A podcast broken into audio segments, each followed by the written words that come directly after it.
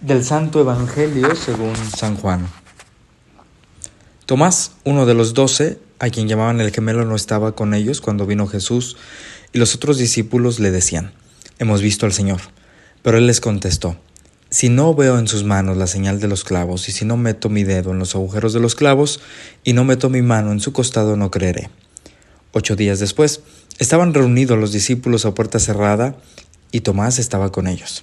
Jesús se presentó de nuevo en medio de ellos y les dijo, La paz esté con ustedes.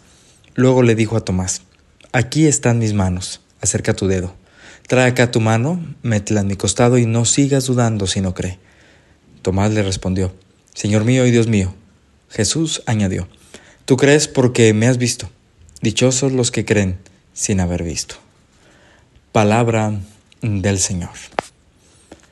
Muy buenos días para todos, amigos y amigas. Los saludo con mucho gusto. Yo soy el Padre Néstor y el día de hoy, lunes 3 de julio, eh, celebramos la fiesta de Santo Tomás Apóstol. Sí, me permito compartir con todos ustedes esta breve reflexión acerca del Evangelio en esta festividad eh, de este apóstol.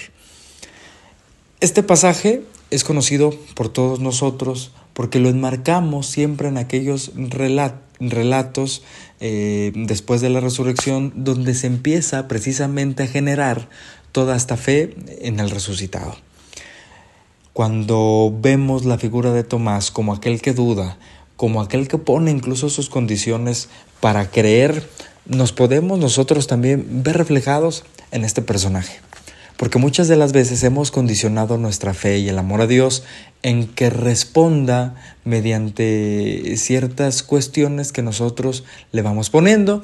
Y de esta forma aseguramos y le aseguramos al Señor que vamos a creer, que vamos a permanecer fieles, que vamos a dejar esto o aquello. Somos dados a generar siempre convenios y los convenios incluso los queremos hacer divinos.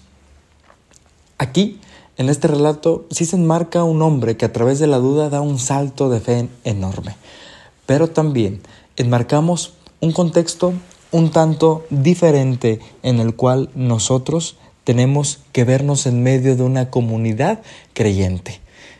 La comunidad, aquella que va dando testimonio de lo que ve, aquella que va dando testimonio de lo que vive, de alguna manera se convierte en una pieza fundamental para que otros más se adhieran se adhieran a la fe.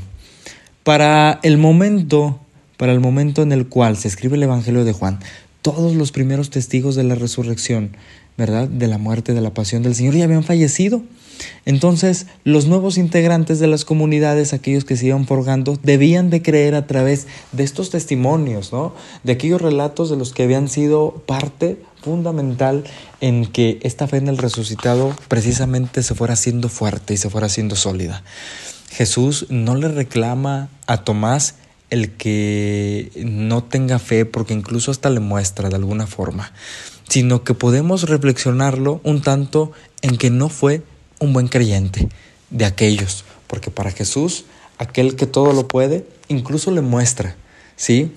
Eso pondrá a Tomás sí en este hecho de saberse miembro de una comunidad de creyentes. Conforme nosotros vamos caminando nuestra vida espiritual, mucho de lo que vamos adquiriendo es gracias a los que nos van acompañando.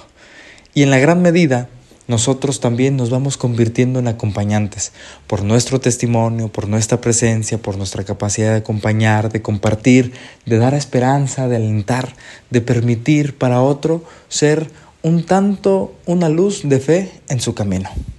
Ojalá, hermanos, que a la luz de esta fiesta de Santo Tomás, apóstol, podamos nosotros no solamente condicionar al Señor como si fuéramos niños chiquitos, sino que nuestra respuesta de fe sea precisamente una respuesta de fe madura, una respuesta de fe constante que se da también en una comunidad de creyentes en el que cada uno tiene una voz válida y un testimonio válido para que nosotros siga creciendo y fortaleciéndose esa fe que se nos ha dado.